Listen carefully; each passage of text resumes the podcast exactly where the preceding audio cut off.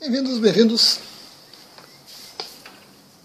Como o canal trata de assuntos holísticos, aspecto espiritual, despertar, coisa e tal, é muito comum as pessoas me perguntarem, né?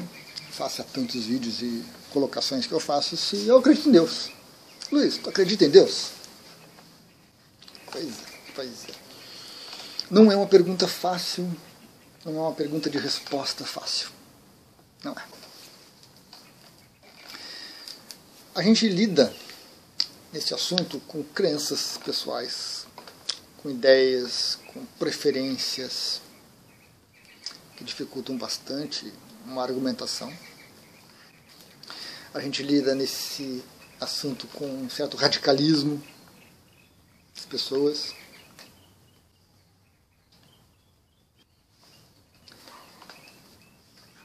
A gente lida também com manipulação, com distorção, com mudanças de perspectivas de acordo com as crenças e com os gostos pessoais. Então é muito complicado.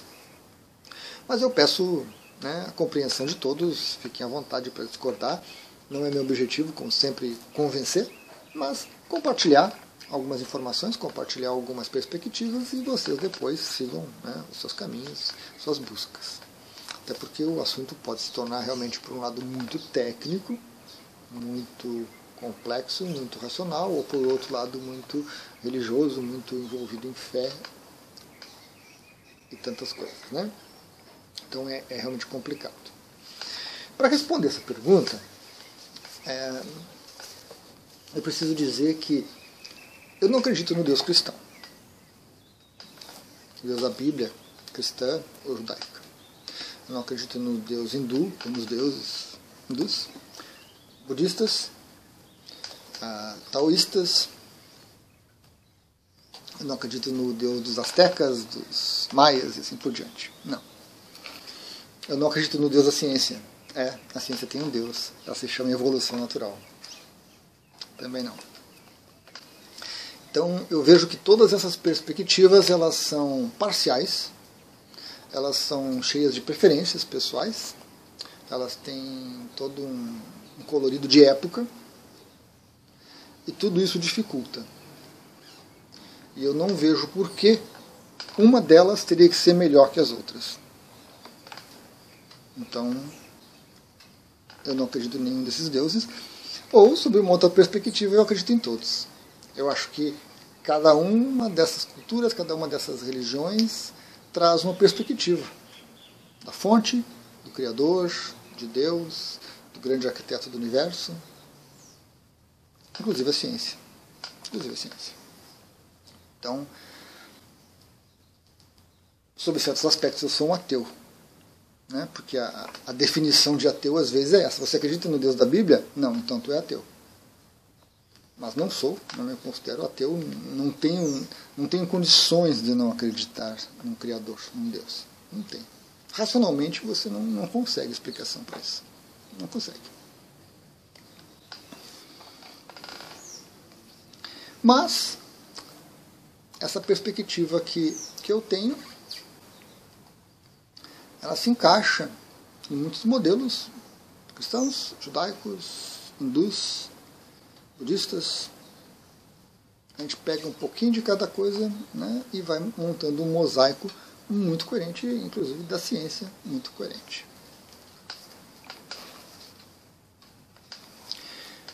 E essa minha crença é porque existem certas coisas que você não consegue explicar cientificamente e que você também não consegue explicar religiosamente.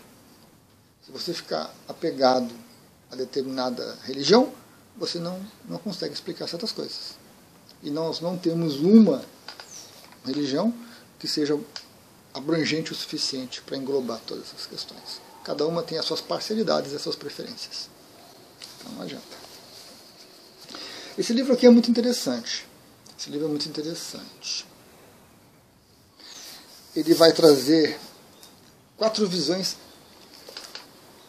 13 e meia, cristãs.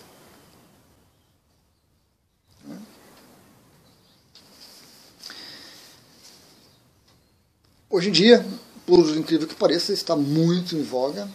Estados Unidos é um, é um ponto muito, muito importante nisso, no criacionismo, né? o criacionismo bíblico. Então nós temos inúmeras tentativas de pegar o livro de Gênesis e trazer o livro de Gênesis como explicando tudo que existe. Como que Deus criou o universo, como que Deus fez ou não fez. Nós temos algumas visões lúcidas, inclusive traz nesse, nesse livro aqui uma, algumas visões lúcidas de que é, a época que foi escrito o livro de Gênesis, as traduções que ele sofreu, as perspectivas, o tipo de pessoa e a expectativa que essas pessoas tinham. Mesma coisa com o hinduísmo, seus livros, taoísmo. Então a gente tem que sempre levar em consideração isso, né? a época e as pessoas que, que as pessoas esperavam, o que, que as pessoas queriam, o que, que as, as pessoas entendiam. O Buda, por exemplo, precisou de usar meios hábeis, como ele chamou, para explicar certos conceitos, porque eram coisas de difícil compreensão para a humanidade da época que ele viveu. Ainda hoje, 2022, são coisas complicadas que nós temos. As pessoas não aceitam, não entendem, não, não querem compreender. E nós temos uh, esse último ponto aqui, ó, que é muito interessante, o design inteligente. Por isso eu, eu coloquei 13,5. Porque o design inteligente é uma iniciativa científica de explicar tudo que existe. Porém, porém, ele pode ser colorido com as preferências de cada um. Aqui no Brasil, por exemplo, nós temos o Marco, Marcos Eberlin e o Adalto Lourenço. São duas pessoas de destaque. Eu gosto muito da, dos dois, da narrativa, da explicação. O Adalto, em alguns momentos, é, é, é muito preciso, é, é muito organizado, é muito racional, uma didática muito boa. Mas os dois são cristãos. Então eles levam para o design inteligente a visão cristã que eles têm. Mas nós temos budistas, nós temos evangélicos, protestantes, maometanos, muçulmanos, hindus.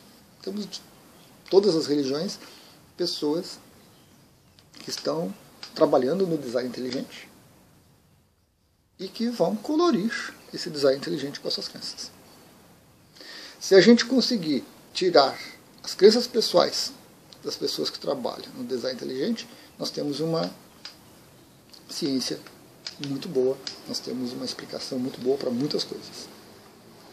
Coisas que a ciência tradicional não aceita, não explica e não consegue entender. A ciência tradicional está presa na deusa, evolução natural. Tentativa e erro resolve tudo e fez tudo que existe. O que é loucura. O mínimo que se pode falar é uma loucura, uma insanidade afirmar isso complexidade que nós temos no universo, tentativa e erro. Por favor, por favor.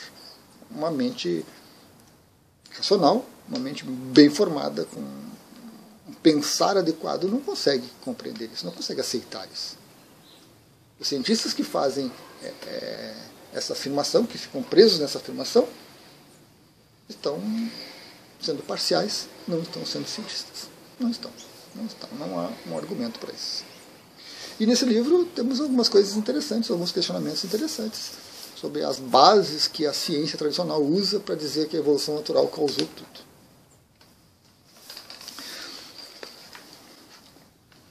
Então, o design inteligente me, me atrai por muitas perspectivas, por muitas questões que são elaboradas, que são tratadas dentro dele, mas quando esses, esses cientistas que trabalham no design inteligente puxam a brasa para o cristianismo, ou para o hinduísmo, ou outra religião qualquer, aí nós perdemos. Aí nós perdemos. Eu não estou criticando essas pessoas. Eu acho que é uma, uma coisa natural. Né? Se você crê no Deus da, Deus da Bíblia e você trabalha com ciência, você vai puxar essas crenças, essas ideias para a ciência. É natural do ser humano fazer isso. É o que você acredita.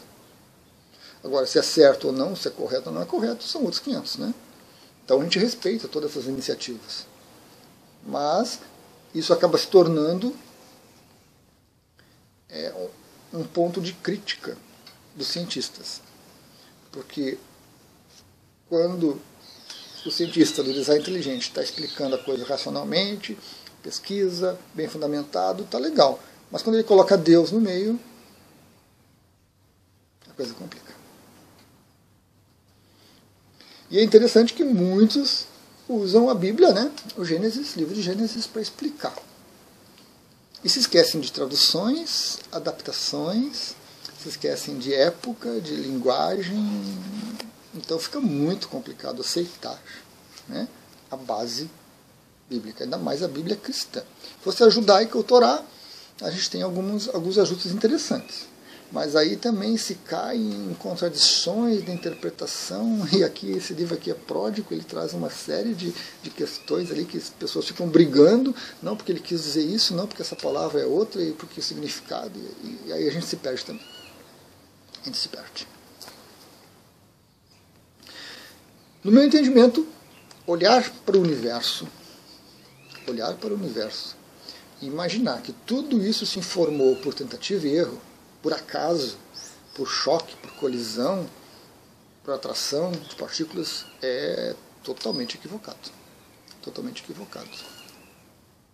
Eu acredito firmemente, creio firmemente, que há um princípio inteligente por trás que planejou o universo ou os multiversos, planejou a formação das estrelas, dos planetas, as galáxias, planejou a vida na Terra criou estruturas muito grandiosas para isso. E depois deixou fluir. Depois deixou a coisa andar.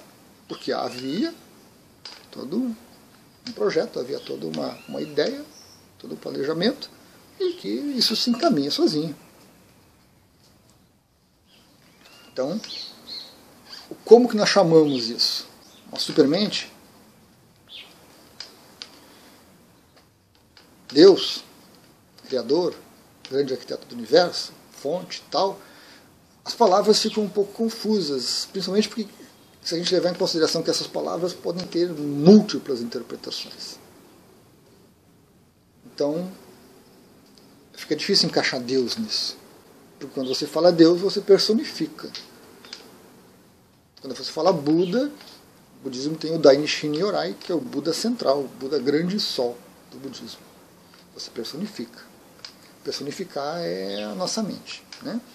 E nós estamos usando a nossa mente, tentando ver, tentando explicar, tentando entender coisas que estão muito além dela. Mas estamos desenvolvendo e a ciência está sendo fantástica. Temos agora o James Webb, né?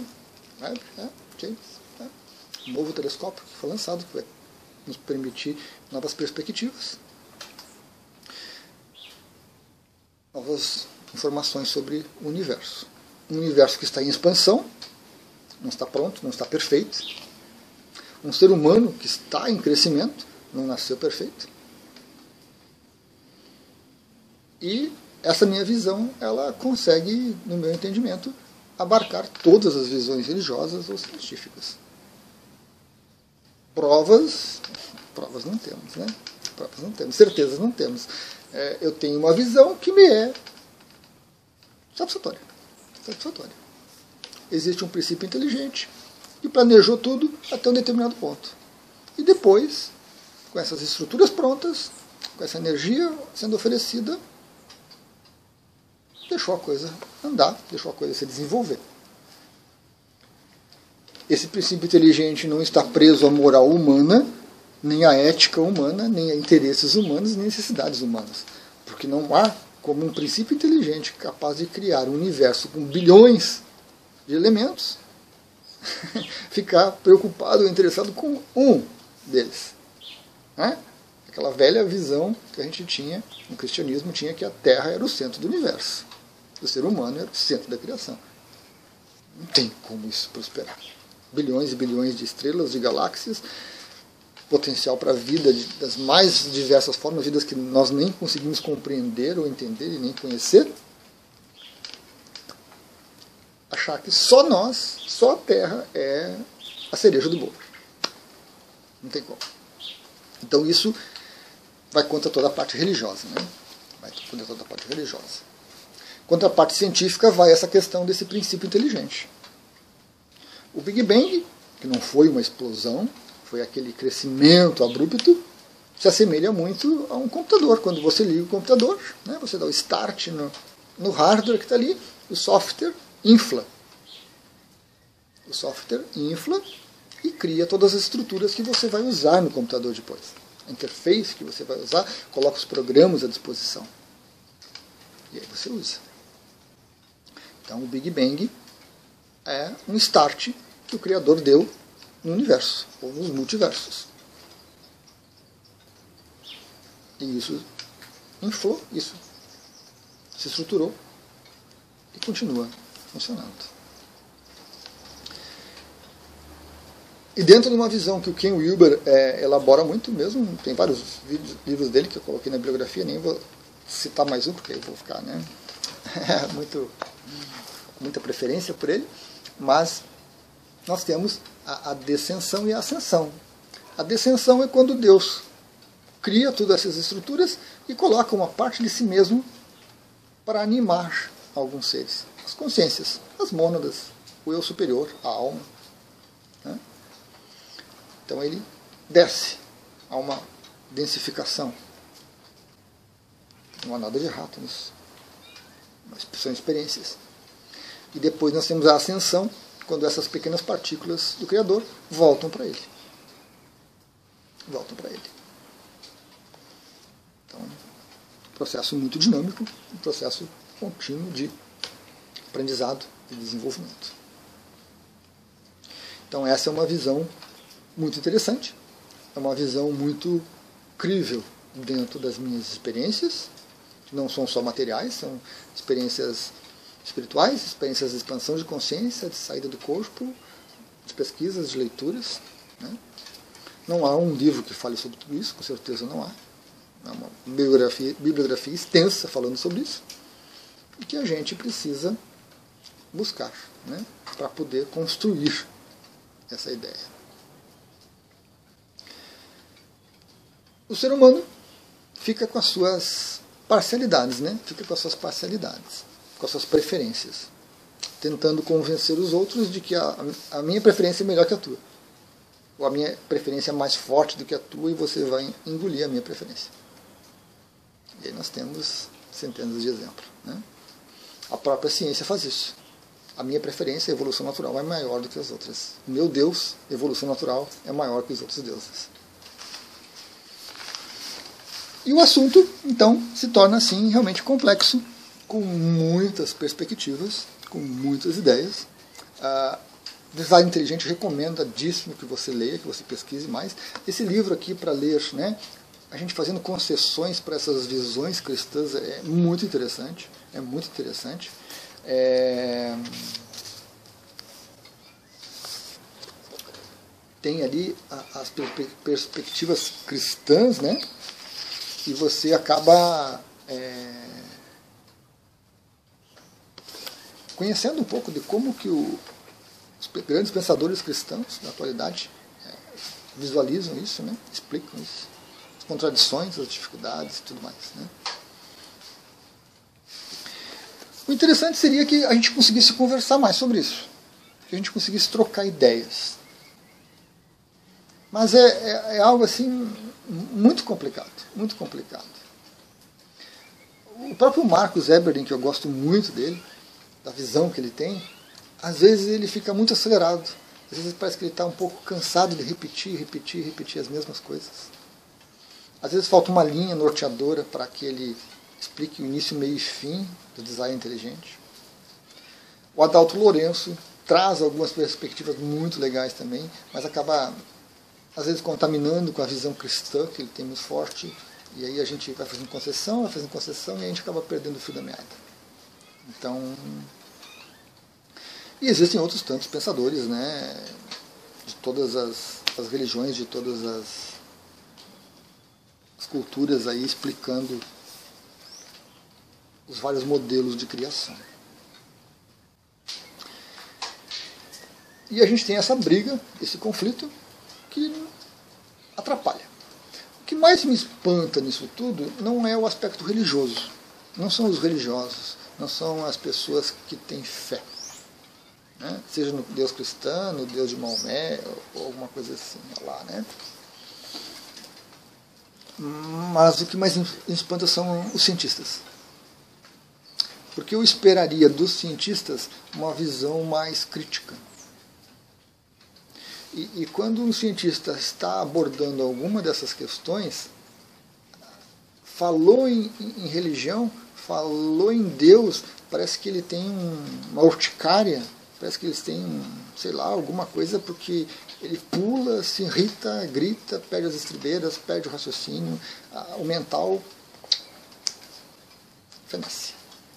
Então, a maioria dos cientistas não consegue ter uma postura científica quando está lidando com aspectos religiosos. Isso é muito ruim, porque não faz parte da minha visão de cientistas, de ciência. Então aí muitos cientistas maculam a ciência porque eles não conseguem lidar com isso. E perdemos todos. Perdemos todos porque a ciência é fantástica, dos grandes avanços da nossa mente. E por outro lado, nós temos alguns ufanismos, né? Nós temos alguns ufanismos de pessoas achando que o ser humano vai virar um super ser e esse super ser vai criar também e fazer ele acontecer. Como raça humana, nós estamos no jardim da infância. Somos crianças birrentas de 5 anos que, quando as nossas preferências, quando os nossos queridos não são atendidos, a gente se joga no chão gritando, berrando chorando. Estamos avançando. Estamos. Estamos avançando. O trabalho do Ken Wilber, de novo, excelente. Éden, que é a do Ascensão, é fantástico. Ele consegue unir, ele consegue se manter coerente, sem cair para a religião e sem cair para a ciência. Vale a pena. Os livros dele estão na bibliografia lá no blog.